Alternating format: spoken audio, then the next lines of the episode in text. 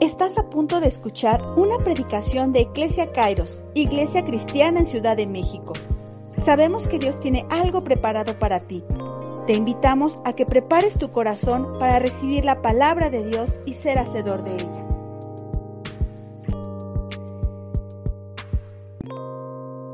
Hola, ¿cómo están todos? Buenos días. Qué bueno que están con nosotros el día de hoy, sobre todo disfrutando de la presencia de Dios.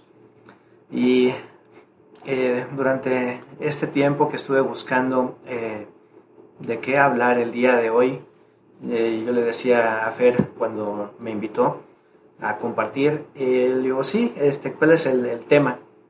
Este, ¿Quieres que te dé el tema? digo, pues como tú quieras. Y me dice, pues tú dime, ¿quieres que te dé el tema? Te doy el tema. y fue este, leyéndolo entre líneas, digo, ok, entiendo quieres que busque lo que Dios tiene para nosotros. Y traía yo muchas cosas en la cabeza. Y eh, una de las cosas con las cuales hemos estado nosotros en este tiempo complicado de, de pandemia es nuestra confianza en Dios. ¿Cómo confiamos en Dios? Regularmente hablamos con alguna persona, pedimos algún consejo y lo primero que nos dice, pues confía en Dios. Ok, ¿cómo le hago? sí, o sea, yo sé que Dios está ahí, Dios, que, sé que Dios está ahí para mí, pero ¿cómo le hago realmente para, para confiar en Dios? ¿Cómo pongo mi corazón, cómo pongo mis fuerzas, cómo pongo mi mente y no estar ocupado en que tengo que satisfacer las necesidades de mi familia, que en este momento ya no puedo ir a trabajar, ¿cómo? ¿Cómo le hago para confiar en Dios? Quiero que hablemos en esta hora de este tema y antes que otra cosa, vamos a pedir la, bendición de Dios para su palabra. Padre Celestial, te ruego eh, en el nombre de Jesús que así como eh, en esta hora has traído el alimento, Señor, a nuestra alma, a nuestro espíritu, has traído tranquilidad, has traído reposo a través de tu adoración y a través de esta palabra, Señor, nos estás también haciendo entender qué es lo que debemos hacer, qué es lo que debemos hacer, por favor. Te ruego que nos permitas entender a través de lo que hemos de compartir, Señor, de lo que tú has hablado, Señor, a, mi corazón, Señor, y que voy a compartir, podamos, Señor, estar ciertos y glorificarte, Padre, y entender cómo en verdad tú estás ahí para nosotros, tú eres pleno, estás con los brazos abiertos y nosotros simple y sencillamente podemos ir a ti y confiar plenamente en lo que tú has dicho, en lo que tú has hecho por nosotros en la cruz y a través de lo cual nosotros ahora podemos llegar, como dice tu palabra, al trono de tu gracia para hallar oportuno socorro. Gracias Señor, gracias por tu bendición en el nombre de Jesús. Bueno, quiero que hablemos un, un poquito de David perdón, quiero que hablemos un poco del profeta Daniel. Es a lo mejor tal vez alguna historia que ustedes ya hayan escuchado eh, en algún momento. Me voy a, voy a permitirme compartir mi pantalla un, un momentito. Y quiero comentarles hacer un poquito de historia. Después de que el reino de Israel eh, alcanzó su máximo apogeo con los reinos, con los reyes David y con con, el rey Salomón. Eh, el reino de Israel llegó a ser conocido en todo el mundo, fue aproximada en el siglo X antes de Cristo, pero comenzaron a haber eh, algunas cuestiones internas que empezaron a debilitar el reino y esta quedó a merced de sus vecinos. Entonces el reino fue dividido en el reino del norte y el reino del sur. A ver ahí Coméntenme si pueden ver mi pantalla. Ah, perfecto. Entonces aquí podemos ver que se dividió todo esto, es Israel. Y aquí eh, se dividió en la, la parte verde, es el reino del norte. La parte púrpura es el reino del sur. Entonces, dividida la dinastía real en dos ramas, el norte eh, fue conquistado por los asirios aprovecharon la situación política que vivían y los conquistaron. Y el reino del sur, que tenía la capital de Jerusalén, trató de mantener su independencia haciendo malabares entre guerras con Egipto y Babilonia. Y. Al final de, y al final del siglo VII aproximadamente, eh, Babilonia los conquistó y entraron bajo su dominio. Okay. Eh, si vemos en Segundo de Reyes 24, eh, les pido por favor que si pueden ir anotando las, las citas que les voy a dar, eh, voy a tratar de leerlas yo. Se las quería poner aquí, pero nos íbamos a tardar mucho en leerlas. Entonces, para que después puedan ir a su Biblia y reestudiar y ver todo esto, les recomiendo mucho que vayan anotando las citas. Entonces, en Segunda de Reyes 24 podemos ver cómo, eh, fue, eh, cómo fue la cautividad de Babilonia. En el año 597, las tropas de Nabucodonosor entraron al pueblo del sur, al, reino del sur, y bueno, prácticamente a todo Israel, pero entraron por el reino del sur y asolaron el país. Eh, en la primera hubo dos exilios, en el primero de ellos unas 3.000 personas pertenecientes eh, a las familias más poderosas del país, a los nobles, a la realeza, fueron deportadas a Babilonia, junto con el mismo rey Joacim, eh, que es el que nos, narra ahí segundo de Reyes 24, que estaba reinando en ese momento sobre el reino del sur. y diez años después, en el 587, cuando una nueva rebelión hebrea en Jerusalén eh, determinó eh, al rey Nabucodonosor a ponerle fin al reino de Israel y redujo a cenizas el templo de Salomón y todo lo que encontró a su paso lo destruyó. trataron, el rey Joacim trató todavía de eh, recuperar algo, pero a raíz de eso, pues obviamente no, podía con el poderío militar de Babilonia y fueron arrasados. Eh, no fue así hasta el, hasta el año 538, bajo el rey persa Ciro II, que eh, más o menos comenzó a regresar el pueblo de Israel. Bueno.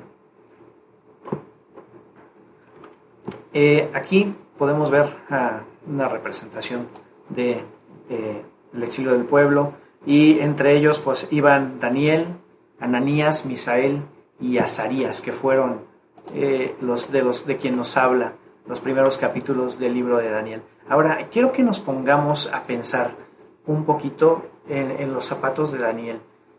¿Eres tú un chico de 15, 16 años que vive eh, pues bien? ¿Eres parte de la nobleza de tu país? ¿Tienes dinero? ¿No tienes de qué preocuparte? ¿Tienes buena educación? ¿Educación en el palacio? Porque eres parte de los nobles de tu país. Y de repente te invaden y te llevan como esclavo y no sabes qué va a pasar con tu vida. Como un chico de 15, 16, 17 años, ¿qué, qué, qué sentirías? ¿Qué pensarías? Que de repente lo tienes todo y de repente no tienes nada. De un día para otro eres esclavo. Tal vez hubieras preferido morir. Eh, sin embargo, lo que Nabucodonosor quería hacer con la realeza, con la gente que estaba llevando, no, solo, no agarró a, cualquier, eh, eh, a cualquiera personas para, su, para sus propósitos. Si vemos en Daniel 1 en el versículo 3, Dice, además el rey ordenó a Aspenaz, jefe de los oficiales de su corte, que llevara a su presencia a algunos de los israelitas pertenecientes a la familia real y a la nobleza. Debían ser jóvenes apuestos, sin ningún defecto físico, que tuvieran aptitudes para aprender de todo y que actuaran con sensatez, jóvenes sabios y aptos para servir en el palacio real, a los cuales Aspenaz debía enseñarles la lengua y la literatura de los babilonios.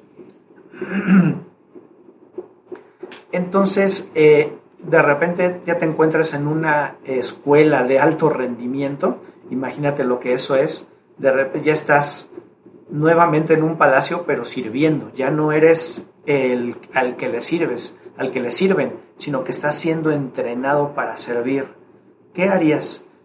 Muchos yo pienso que se verían muy apáticos y dirían, ay, esto, ahora voy a pues voy a tratar de sobrellevarla aquí, me están dando de comer, tengo techo sobre mi cabeza, pero mi pueblo está vuelto esclavo, estamos en el exilio. Ah, creo que pues, voy a tratar solamente de mantener un perfil bajo y, ya. Sin embargo, Daniel hizo lo contrario y tratando de mantenerse dentro de lo que él había aprendido, lo que, lo que el pueblo de Babilonia, lo que el rey Nabucodonosor estaba tratando de hacer con estas personas era abandonar su identidad judía. Ellos tenían que aprender todo acerca de Babilonia y prácticamente pues volverse babilonios. Y conocemos esta, creo que conocemos esta parte de la historia donde eh, a Daniel y a sus amigos se les lleva de comer de la mesa del rey. Sin embargo, ellos conocían sus costumbres. Eh, un chico eh, de, Israel o un, judío israelita, a los 13 años ya se le consideraba un hombre y a los 13 años ya se sabía el Pentateuco de adelante para atrás. sin problemas tenían que saberlo. Aparte siendo de la nobleza, pues tenían una educación todavía mucho más avanzada y seguramente ellos conocían ya las historias del rey David, los proverbios de Salomón, muchas cosas que ellos, eh, que pues ellos tenían que saber en ese momento. Entonces ellos tenían que mantenerse firmes y Daniel decidió mantenerse firme junto con sus amigos.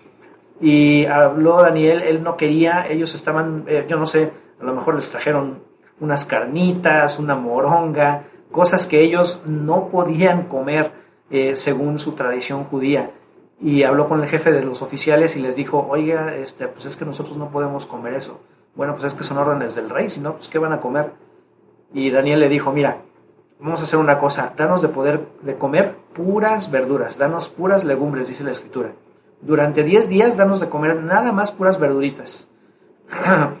y al final de esos 10 días compáranos. Si nuestro semblante está decaído, demacrado, pues vemos qué hacemos. Pero danos esos 10 días. Eso está en Daniel capítulo 1 versículo 15. Entonces, Dios, eh, más bien, Daniel confió en lo que él conocía a través de la escritura. Y a través de eso él dijo, bueno, yo sé que no tengo que comer esto, yo sé que también Dios me puede sostener a través de esto, así que voy a confiar en Dios. Y él eh, pues negoció esta parte y dice el versículo 19, que al cabo del término de tres años, que fue el tiempo en que los estuvieron preparando, eh, Nabucodonosor mandó a traer a todos los que habían estado en esa escuela y les dijo, vamos a hacer una, eh, una selección de todos ustedes para ver quién puede servir en el palacio del rey. Y dice el versículo 19, luego de, hablar el rey con Daniel, Ananías, Misael y Azarías, los, nuestros personajes en cuestión, no encontró a nadie que los igualara, de modo que los cuatro entraron a su servicio. El rey los interrogó y en todos los temas que requerían de sabiduría y discernimiento, los halló diez veces más inteligentes que todos los magos y hechiceros de su reino. Y fue así como Daniel se quedó en Babilonia hasta el primer año del rey Ciro. Como les decía hace, al, comenzar, eh, Tal vez hubieran podido decidir llevar un perfil bajo, ah, pues se me la llevo tranquilo, aquí como, estoy bien. Sin embargo, ellos decidieron ir más allá, decidieron aprovechar el tiempo, decidieron no deprimirse, decidieron aprovechar el momento. Ellos eran esclavos, fueron arrancados de su país, no sabían qué iba a suceder. y decidieron confiar en Dios y seguir lo que Dios les había dicho. Aquí eh, el punto es que Daniel conocía la palabra y no quiso ir en contra de ella. Daniel conocía lo que Dios había designado a través de la escritura. No me quiero ir a Levítico a ver cada una de las leyes que ellos debieran haber seguido, pero él decidió seguir lo que Dios había dado a su vida para estar bien. Y él lo hizo, incluso confrontó a, a una persona en autoridad que podía haberle tal vez costado la vida, simplemente el hacer eso, eh, porque así eran ellos. Pero él decidió seguir lo que él había aprendido. si vemos eh, Proverbios 5, Proverbios 3, perdón, 5 6, 5, 6 y 7, dice la escritura, fíate de Jehová de todo tu corazón y no te apoyes en tu propia prudencia. Reconócelo en todos tus caminos y él enderezará tus veredas. No seas sabio en tu propia opinión. Teme a Jehová y apártate del mal. Yo pienso que para estos tiempos eh, ya tenían algunas de las escrituras que tanto el rey David como el rey Salomón habían dejado a su pueblo y yo estoy seguro que de alguna manera él sabía esto. Entonces, como una de las cosas a través de las cuales podemos confiar en Dios es conociendo su palabra. Daniel conocía la palabra de Dios y a través de eso él pudo tener confianza en Dios.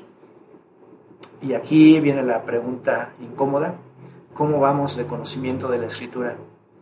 ¿Cómo vamos con nuestra lectura diaria de la palabra? A veces es complicado leerlo, a veces no entendemos nada, pero hay que ir a la palabra.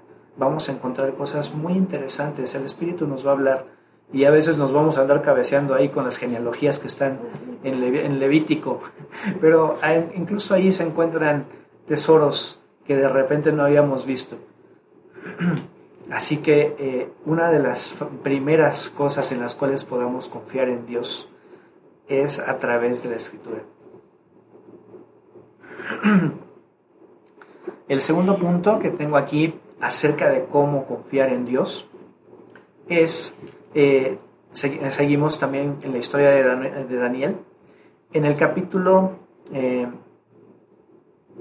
2, eh, Nabucodonosor tiene un sueño, no vamos a ir a leer toda la historia, pero Nabucodonosor tiene un sueño y llama a sus magos y les dice, oigan, este, pues que creen que tuve un sueño que me inquieta muchísimo. Y le dicen los magos, ah, pues dínoslo y te lo interpretamos. No, no se los voy a decir. Para ver que realmente ustedes están eh, verdaderamente interpretando mi sueño, me van a decir que soñé y me van a dar su interpretación. Y no, o sea, eso es imposible, rey, ¿cómo crees? O sea, eso no va a ser posible. Necesitamos que tú nos digas el sueño y entonces nosotros te vamos a dar la interpretación porque así es como funciona.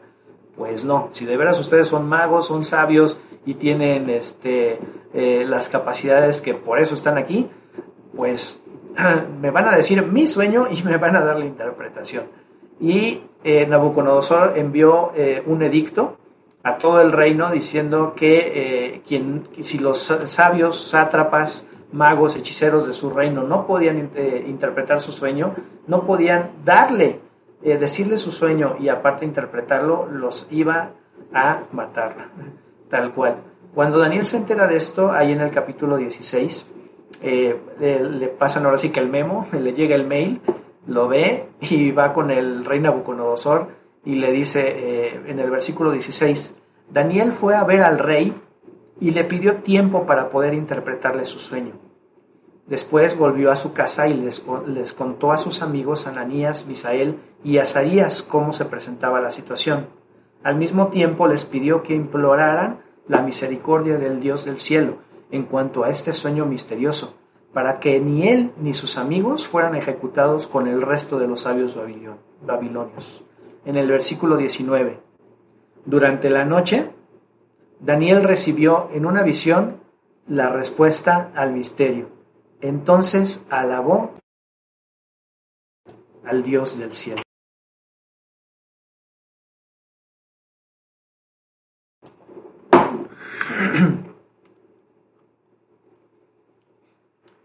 ¿Qué fue lo que hizo Daniel? Esto era pues un misterio era un completo misterio para él, no sabía. ¿Qué hizo? Pues ir con aquel que es el que todo lo ve, el omnisciente. Dios le dijo, perdón, Daniel le dijo a Dios, ¿qué voy a hacer? Revélame lo que tengo que interpretarle al rey. Eh, larga historia, la hacemos corta. Finalmente llega, eh, llegó Daniel al siguiente día con, eh, con el rey Nabucodonosor y le dice, ah, mira rey, pues tú soñaste una estatua, que su cabeza era de oro, que su este, pecho era de plata, su tronco era de, este, hierro, etc. Y bueno, Dios te está mostrando el futuro de las naciones, etc. Y, Dios le interpreta el sueño, le da el sueño, y a raíz de ahí, eh, igualmente, Nabucodonosor envía un edicto imperial para que todo el mundo alabara y adorara al Dios de Israel, al Dios de Daniel y de sus amigos, y él fue puesto sobre toda la nación de Babilonia en ese tiempo. ¿Cómo podemos tener confianza en Dios? El ejemplo aquí que vemos en Daniel es que él pidió lo que necesitaba y fue con sus amigos que también tenían el conocimiento de Dios para, para llegarse a él y les dijo, por favor ayúdenme a orar, imploren misericordia del cielo y que Dios nos revele este sueño misterioso en Dios. Eh, eh, este sueño misterioso que Nabucodonosor necesita conocer e interpretar. Él confió en que la oración que él estaba haciendo iba a tener algo para él. él confió que pidiendo lo que necesitaba, Dios iba a responder. Eh, Daniel confió en que solicitando al Padre la revelación que él quería, Dios se la daría. Si vamos a Primera de Juan 5, 14 y 15, dice, y esta es la confianza que tenemos en Él, que si pedimos alguna cosa conforme a su voluntad, Él nos oye. y si sabemos que Él nos oye, en cualquiera cosa que pidamos, sabemos que tenemos las peticiones que le hayamos hecho. Jesucristo ya pagó por nosotros absolutamente todo. De repente si volteo para acá es porque aquí tengo otro monitor y los, estoy viendo a todos. Eh, no es que me esté distrayendo con algo, eh, pero estoy viendo sus, sus caritas. Y, y bueno, eh, Dios, Dios en Jesucristo nos dio absolutamente todas las cosas. Y el evangelista Juan aquí nos está diciendo que esta es la confianza que tenemos en Él, que si pedimos alguna cosa conforme a su voluntad, hay que entender eso muy bien. No es conforme a nuestros deseos, no es conforme a lo que nosotros queremos. Ah, pues sí, o sea, cualquiera de nosotros nos gustaría tener un camaro en la puerta, una casa de tres hectáreas. Por supuesto que sí, y, igual se la pedimos, podemos pedir a Dios. Sin embargo, como tal vez no, es, está, no está completamente dentro de su propósito o de su voluntad para nosotros, pues tal vez no lo, obtengamos de esa manera. Tal vez sí podamos dentro de todo y si nosotros pedimos para nuestro Dios y le decimos, ¿sabes qué, Señor? Yo necesito una casa para mi familia. Yo necesito eh, un trabajo para que mi familia esté, esté bien. Por supuesto que es la voluntad de Dios que eso lo tengamos y que porque pues lo necesitamos. Y dice la escritura que Él nos oye. Y cualquier cosa que pidamos dentro de eso, vamos a tener las peticiones que le hayamos hecho. Aquí quiero hacer un, pequeño paréntesis. Y eh, hay cosas, decirles que hay cosas por las cuales no necesitamos orar. Y antes de que se me desconecten o el pastor me, desenchufe, denme dos minutos para explicarles por qué hay cosas por las cuales no necesitamos orar. Por ejemplo, en Lucas 6:38 dice, Dad y se os dará medida buena, apretada, remecida y rebosando darán en vuestro regazo, porque con la misma medida que medís os volverán a medir. Esta escritura está en el contexto del Sermón del Monte y no solo habla de, dar económicamente, sino que eh, la escritura expresa, das respeto, te van a dar respeto, das amor, te van a dar amor. Eh, todo aquello que tú des va a regresar como una medida buena, apretada, remecida y rebosando. Y por esto no necesitas orar, simplemente tienes que obedecer la escritura. Dice segunda de Corintios 9 al 6, pero esto digo, el que siembra escasamente también segará escasamente, y el que siembra generosamente, generosamente también segará. A veces vamos con Dios y le decimos, Señor, dame, ¿sabes? Tú necesito, tú sabes que necesito, por favor, dame. Y es algo por lo cual no necesitas orar, porque si tú siembras generosamente, vas a recibir generosamente. Es como la ley de la gravedad. Te subes a la azotea y si das un brinco, pues, te vas a caer. O sea, es una ley. No hay de otra. No vas a salir volando y etcétera. O sea, no, no somos superhéroes o tenemos superpoderes de esa naturaleza. Esto aquí y en cualquier, del, en cualquier lugar del universo así funciona. Esa es una ley. De la misma manera hay leyes en la Biblia por las cuales no necesitas hacer una petición, sino simplemente obedecer a Dios en lo que Él está diciendo por ejemplo, aquí se está hablando de, eh, en 2 de Corintios 9, habla de, que él estaba solicitando una ofrenda para Jerusalén y él les dice, eh, y él entiende que son generosos, y, pero de todas maneras lo afirma, el que siembra escasamente también segará escasamente, y el que siembra generosamente, generosamente también segará. Hasta ahí mi paréntesis. Y qué bueno que no se desconectaron. bueno, quiero ir un poco ahora a revisar eh, el viaje de Pablo, el último viaje de Pablo donde, se fue, donde fue prisionero, donde fue hecho prisionero a Roma. Em, haciendo un poquito de contexto, él fue a Jerusalén precisamente a entregar muchas cosas y ahí los judíos que estaban en contra de, Jesucristo, en contra de la doctrina de Cristo, lo aprendieron y lo presentaron ante Roma. Él apeló a su ciudadanía romana y se lo llevaron a Roma para que le hicieran juicio. Entonces, en este viaje, eh, él naufraga. Déjenme compartir nuevamente mi pantalla para que vean el, viaje que, que hizo. Ahí coméntenme si ven. Ok, quiero que vean por favor en este mapita.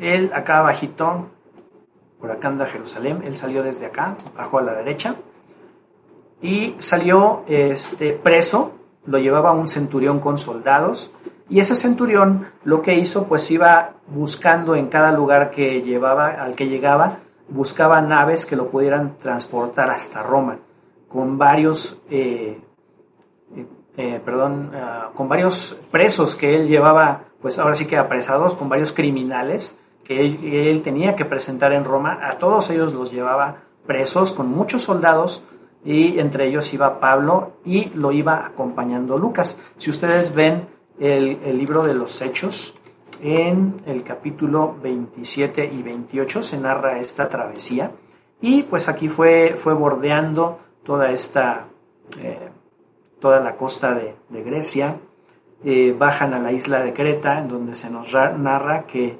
finalmente el centurión tomó una nave y eh, lo que él tenía que haber hecho, la, la, la ruta que él quería tomar era hacia acá, hacia Italia.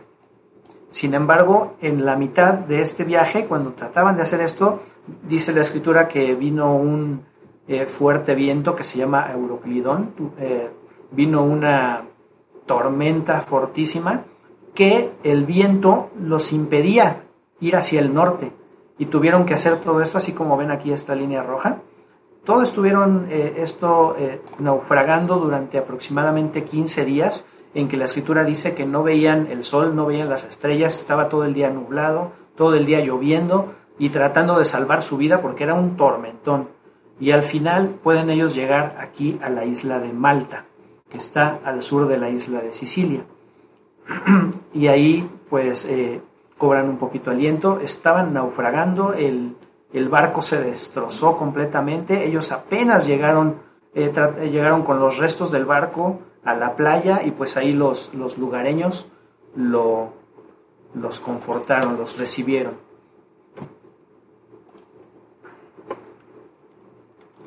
Ok, entonces eh, en el capítulo 9 del versículo, del el capítulo, en el versículo 9 del capítulo 27 eh, dice Pablo, eh, bueno, más bien narra Lucas, se había perdido mucho tiempo y era peligrosa la navegación por haber pasado ya la fiesta del ayuno. Eh, la fiesta del Yom Kippur, que es de, eh, la fiesta de la expiación de los judíos, es en septiembre.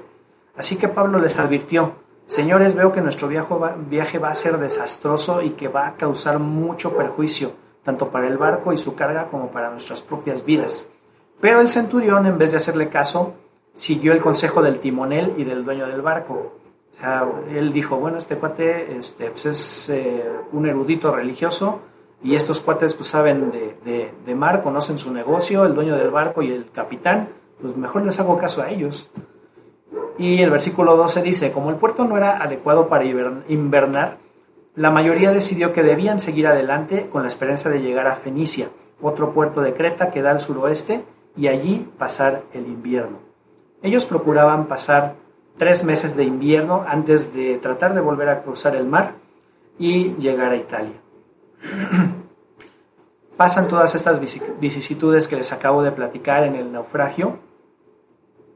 Y en el versículo 21, cuando ya llevaban mucho, mucho tiempo eh, de naufragio, de no saber hacia dónde estaban dirigiéndose, de no poder ver estrellas, ni sol, ni nada para poder tener dirección, sino que todo el día nublado, lloviendo, toda la noche nublado, lloviendo, eh, estaban tratando de sobrevivir, estaban tratando eh, de salvar el barco de la tormenta. Y dice el versículo 21, llevábamos ya mucho tiempo sin comer, así que Pablo se puso en medio de todos y dijo, señores, deberían haber seguido mi consejo y no haber zarpado de Creta.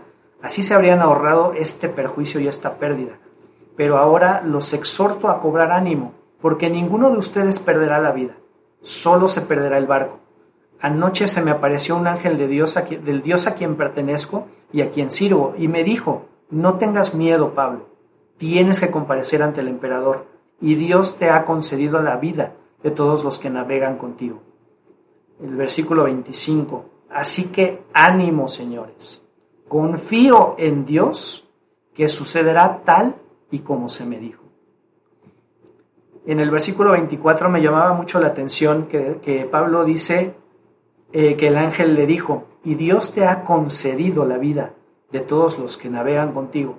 Eh, leyendo entre líneas, podemos ver que Pablo estaba intercediendo por toda la tripulación de ese barco, no solamente por su vida, no solamente por la vida de Lucas, Lucas el evangelista que lo estaba acompañando.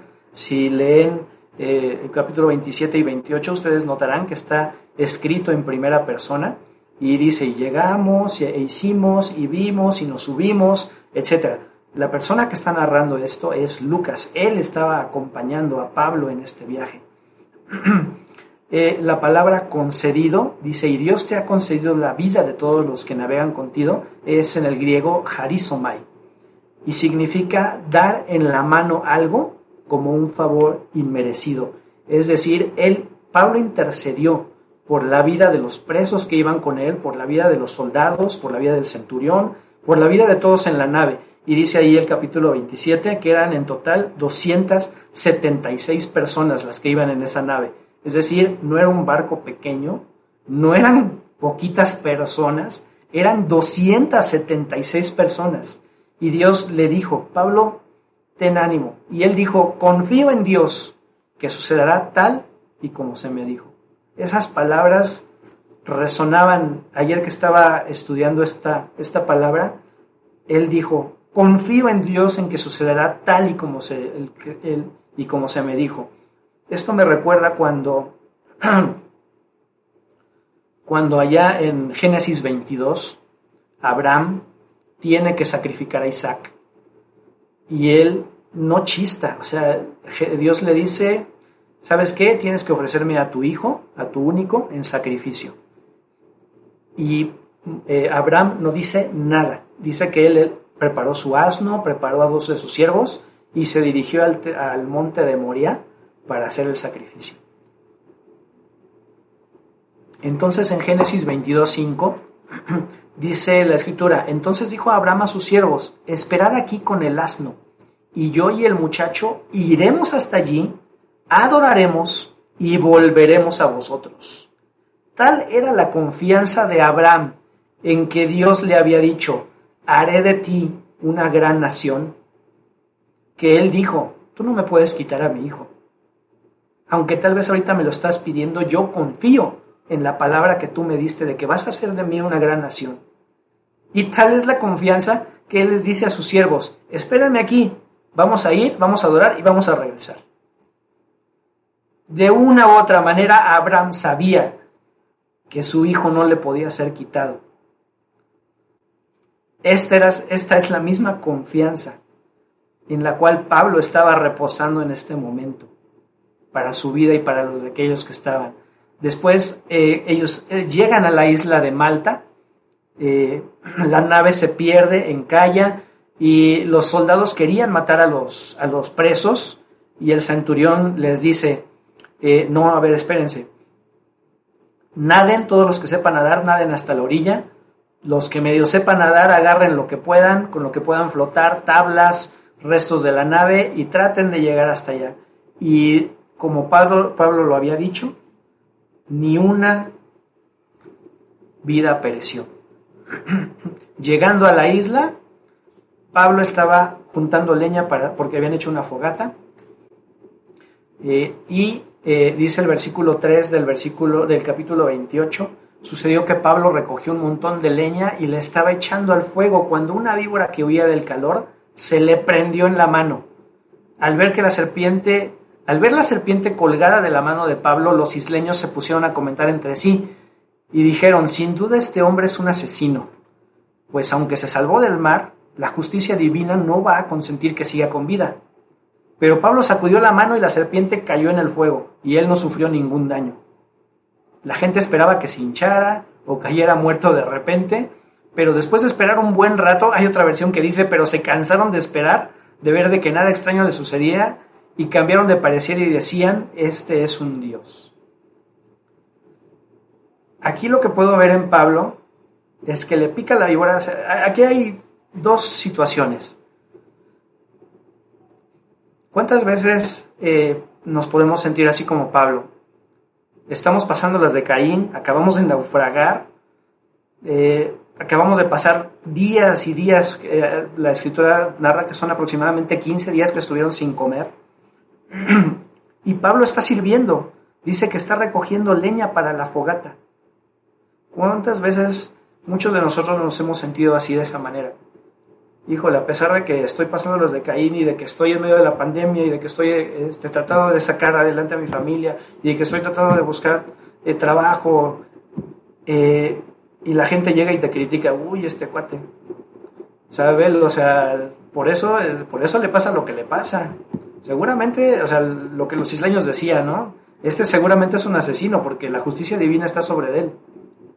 Sin embargo, vuelvo a lo mismo. Él confiaba en Dios confiaba en la palabra que le había sido dada de que él tenía que llegar a ver al emperador y comparecer ante él. Y dijo, ah, una viborita. y no creo que haya sido así tan fácil. El piquete de la víbora le debe haber dolido. No sé, a mí nunca me ha picado una víbora. Recuerdo que en una ocasión cuando era niño, eh, por andar de travieso, eh, tapando los hoyitos de un hormiguero de hormiguitas rojas, se me subió una hasta el brazo y me picó y arde como no tienen idea. Una, una, una hormiguita. No sé lo que sería una mordida de una víbora. Entonces, eh, dice Filipenses, versículo, capítulo 1, versículo 6, dice, estando persuadidos de esto, que el que comenzó en vosotros la buena obra, la perfeccionará hasta el día de nuestro Señor Jesucristo. Pablo todavía no se había escrito Filipenses. Sin embargo, él sabía perfectamente esto. Vaya, no teníamos la Biblia como la conocemos hoy. Pero él sabía esto perfectamente. Él sabía que el que había comenzado la obra en él la iba a terminar a como diera el lugar. Acababa de recibir una palabra de parte de un ángel para cobrar ánimo en su vida y dijo, bueno, pues ok, ya me picó la víbora, pero pues no me va a pasar nada porque ya me dijo el ángel que tengo que comparecer allá. Así que voy a seguir confiando en Dios. Punto. No le pasó nada. Es muy difícil hacer esto. Por supuesto que es muy difícil este nivel de fe. Sin embargo, sin embargo, tenemos que aprender a ejercerlo. Tenemos que aprender a llegar hasta donde Él nos quiso llevar. En Proverbios 4:18 dice, Mas la senda de los justos es como la luz de la aurora, que va en aumento hasta que el día es perfecto. Así es como tiene que ser nuestra senda. Somos justos, ya somos justos porque ya aceptamos la presencia de nuestro Señor Jesucristo en nuestra vida y en nuestro espíritu. Somos exactamente como Jesús fue como Jesús es el día de hoy y presentados delante del Padre, somos coherederos con Cristo. Somos exactamente la misma imagen de Cristo ante el Padre. Sin embargo, en esta vida todavía tenemos que perfeccionarlo. Somos perfectibles en nuestras emociones, en, nuestras, eh, en nuestra manera de andar cada día, Por eso dice también la escritura que tenemos que buscar la santidad. En Hebreos 11, capítulo 6 dice, en realidad sin fe es imposible agradar a Dios, ya que cualquiera que se acerca a Él tiene que creer que Él existe y que recompensa a quienes le buscan. Dice también la escritura que en el mundo tendréis aflicción. A Pablo le picó la víbora y le dolió. Mas Jesús dice, confiad, yo he vencido al mundo. ¿Qué mejor manera de poder confiar en Dios que en estas palabras? Sí, ahorita las circunstancias están patas para arriba, pero confía, yo ya vencí. Te va a doler. En el mundo vas a llorar, vas a tener aflicción. No te voy a decir que siendo cristiano la vas a pasar en un lecho de rosas, por supuesto que no. Y toda la vida de todos los personajes que podamos eh, ver en la escritura pasan por esas situaciones. Y creo que la Biblia lo que nos está diciendo es eso. Entiende lo que te quiero decir. Entiende que a través de, a pesar de que ellos vivieron todo, vivieron todo esto, ellos están todavía esperando en Dios, confiando en Dios y a través de ello han vencido.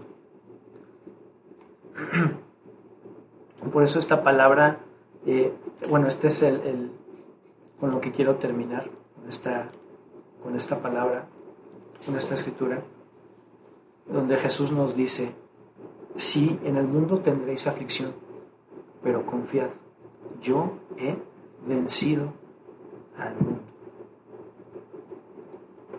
Quiero que te quedes con esto en tu corazón. Quiero que lo lleves. Y esta palabra para mí ha sido muy compleja porque eh, no ha sido fácil para mí durante este tiempo realmente poner mi confianza en Dios. Ha sido muy duro. Eh, como alguna vez se lo dije a alguien, esta, esta, eh, el saber que hay un virus allá afuera y que quién sabe qué puede pasar, de veras que me infundió muchísimo temor al principio. No sabía yo qué hacer. Es la primera vez en mi vida que he sentido que pierdo absolutamente el control de todo. Yo soy una persona creo que bastante relajada y, regularmente no me preocupo mucho por las cosas. Sé que Dios está de mi lado. A través de mi vida Dios me ha mostrado cómo Él me ha sostenido en muchos aspectos. Sin embargo, créanme, esta ocasión me he sentido morir simplemente por el hecho de saber que muchas cosas que estaban sucediendo afuera y, ver a, algunos de, mis compañeros del trabajo fallecer y no sabía qué podía pasar. Y esta palabra, eh, de veras, o sea, me vino primeramente a enseñar a mí muchas cosas. Y una de las conclusiones que puedo tener de esto es que Dios está ahí para nosotros siempre. Conforme esto fue avanzando y fui entendiendo eh, muchas cosas, Yaudeli me decía, a ver, Dios te está guardando, ¿no? Te mandó de la oficina para que trabajaras desde la casa. Pues sí. No nos ha faltado ni un día el comida sobre la mesa. Pues sí.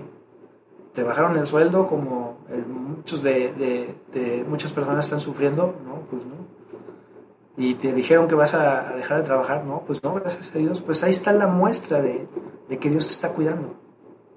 Ahí está la muestra del cariño de Dios. Ahí está la muestra de la confianza que puedes depositar en Él.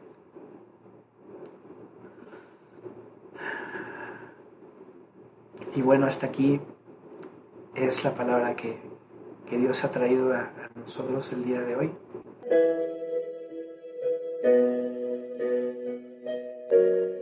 Padre Celestial, te agradecemos tanto, mi Dios, el que hasta este momento estés con nosotros, porque de una u otra manera tú has sido con nosotros. Por favor, enséñanos a confiar plenamente en ti, como dice la Escritura, a entender que aquel que se acerca a ti crea primeramente que ahí estás para nosotros, que tú estás haciendo las cosas. Queremos entender más tu Escritura, acercarnos más a tu palabra para conocerte mejor y así confiar más en ti, Señor.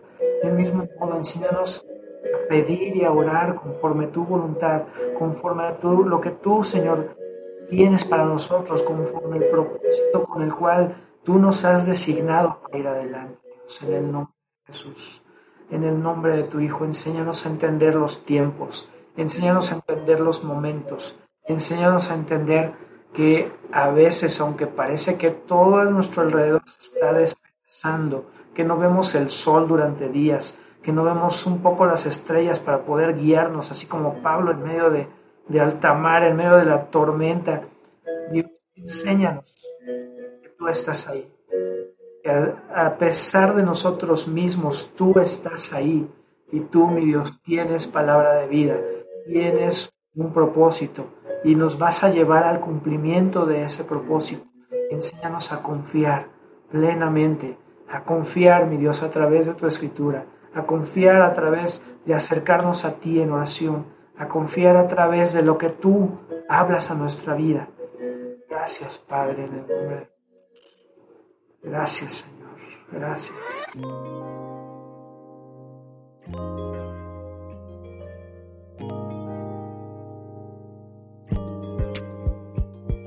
Gracias por oír esta predicación de Eclesia Kairos.